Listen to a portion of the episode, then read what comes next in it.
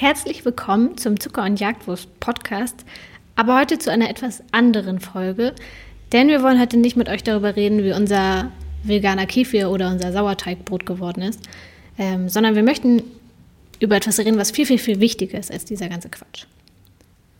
Das stimmt. Ähm, heute machen wir wirklich mal eine kurze Folge. Ähm, und wahrscheinlich werdet ihr auch alle wissen, worum es geht. Ähm, am 25. Mai wurde der Afroamerikaner George Floyd von einem weißen Polizisten bei einem Polizeieinsatz getötet. Ähm, seitdem ist, glaube ich, in allen Medien, vor allem aber auch in den sozialen Medien im Prinzip rundum zu lesen von Posts, Kommentaren, Links, Videostatements und so weiter zum Thema Rassismus. Und natürlich wir als weiße Personen ähm, kennen das nicht. Und ich glaube, wir haben in den letzten Wochen jetzt schon einiges dazugelernt äh, und haben gemerkt, was wir machen sollten, was nicht. Und dieser Podcast ist wahrscheinlich sozusagen schon eines dieser Learnings der letzten Wochen, würde ich sagen. Ja, auf jeden Fall. Wir haben ähm, nämlich gedacht, dass wir heute eine sehr, sehr kurze Folge aufnehmen, um euch, aber auch uns Zeit zu geben, um uns mit Themen auseinanderzusetzen, die gerade viel mehr Raum benötigen, als sie normalerweise bekommen ähm, und werden euch eine kleine Liste zusammenstellen mit Büchern, mit Podcasts, mit Texten ähm, und mit Medien, die wir gerade konsumieren, um eben besser über dieses Thema Bescheid zu wissen und daraus zu lernen. Genau. Wir wollen also im Prinzip eigentlich Platz machen, denen, die sonst nicht unbedingt gehört werden und wollen euch deswegen, wie Isa schon meinte, nicht unbedingt jetzt heute zubelabern mit Sachen, die eigentlich wirklich deutlich unwichtiger sind.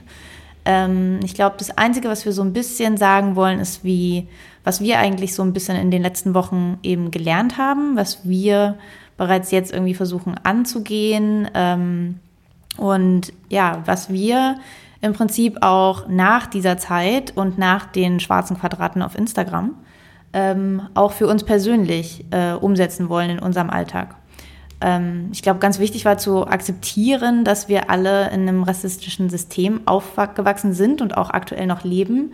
Rassismus betrifft uns nicht und ich glaube, Isa und ich, wir werden niemals ähm, wirklich wissen, wie sich das anfühlt.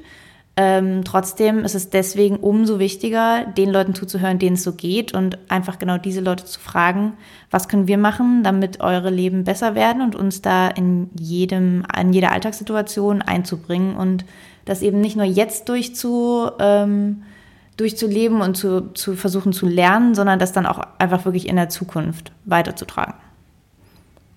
Genau, und ich glaube, was man bei diesen ganzen Sachen noch unbedingt bedenken muss, ist, dass ähm, es geht nicht darum, ob wir uns als Individuen als offen und nicht rassistisch definieren und finden, sondern ähm, dass wir einfach bemerken, dass Schwarze im Gegensatz zu Weißen strukturell diskriminiert werden und benachteiligt werden und wir sozusagen Teil davon sind. Und wir müssen dieses Problem erkennen und uns so weit darüber informieren und versuchen, Dinge besser zu machen, dass wir auch ein Teil dieser Lösung sein können. Also wir müssen Verantwortung dafür übernehmen und dürfen eben das nicht nur so hinnehmen und akzeptieren, sondern müssen aktiv dafür einstehen.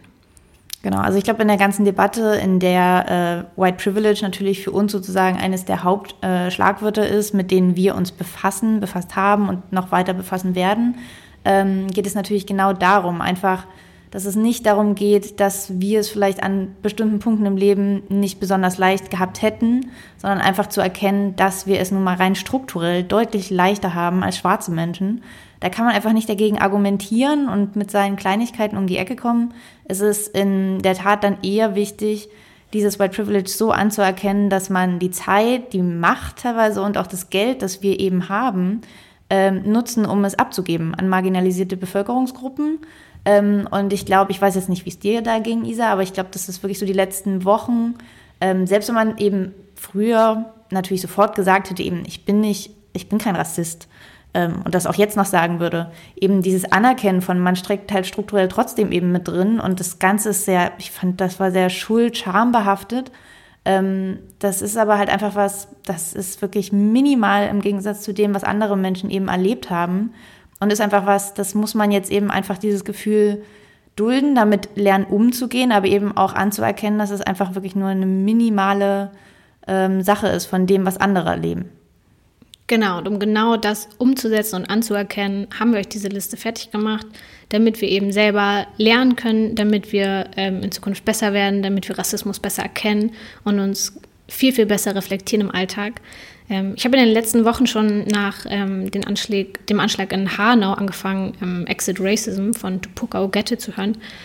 Und da genau hatte ich dieses Schuldgefühl immer. Also immer dieses, wo man denkt, ach du Scheiße. Ähm, also wirklich, dass man wirklich beklemmt war von dem, was sie erzählt. Und wenn man sich reflektiert und sich wirklich miteinander auseinandersetzt, das ist unangenehm. Aber ich glaube, da müssen wir jetzt alle durch. Absolut. Ähm, genau. Also was ich ähm, finde, was oft da äh, zu lesen war und was absolut Sinn ergibt, ist, wir sollten uns zurücknehmen, wir sollten zuhören, wir sollten Betroffene fragen, wie wir helfen können und sollten nicht anfangen, rumzudiskutieren und dann gegen zu argumentieren, ob das, was sie sagen, denn jetzt wirklich so genau stimmen würde, ob es denn wirklich so schlimm wäre. So, ich glaube, das ist wirklich die allerschlimmste Sache, die man tun kann. Ähm, jetzt ist gerade für uns einer Zeit, viel zu lesen, zuzuhören, Fragen zu stellen und äh, einfach ja eben wirklich jeden Tag im Alltag noch mehr als sonst zu reflektieren, wachsam zu sein und zwar nicht nur für andere, sondern auch für sich selbst und zu merken, wann verfällt man selbst vielleicht in diese Struktur und es ist einem vielleicht gar nicht so bewusst. Ich glaube, sowas muss bewusst werden und auch wenn einem so etwas auffällt, ähm, sei es egal ob bei fremden Menschen auf der Straße oder so, die man jetzt nicht kennt, als aber auch bei Bekannten wie Freunden, Familie und natürlich auch in den Medien. Ich glaube, jetzt ist eben Zeit, einzustehen und zu supporten und darauf aufmerksam zu machen, wenn einem Rassismus auffällt. Genau, und wichtig dabei ist, man sollte nicht nur gegen Rassismus sein, sondern aktiv antirassistisch sein. Ähm, äußert euch, setzt euch ein, schweigt nicht, denn Schweigen ist immer eine Form der Zustimmung. Äh, geht in den Konflikt und äh, haltet die Augen offen nach rassistischen Situationen und ähm, versucht wachsam dafür zu sein. Ähm, genau, und äh, ja, ich glaube, wir sind auch, also ich glaube, viel mehr wollen wir wirklich nicht sagen. Im Prinzip, wir wollen euch einfach äh, aus diesem Podcast gehen lassen, einfach mit dem Aufruf, solidarisiert euch und macht, was in eurem Rahmen möglich ist. Nicht jeder Mensch fühlt sich auf Demonstrationen wohl. Ähm, vielleicht auch gerade in Zeiten von Corona ist das trotzdem für Menschen vielleicht einfach nicht machbar.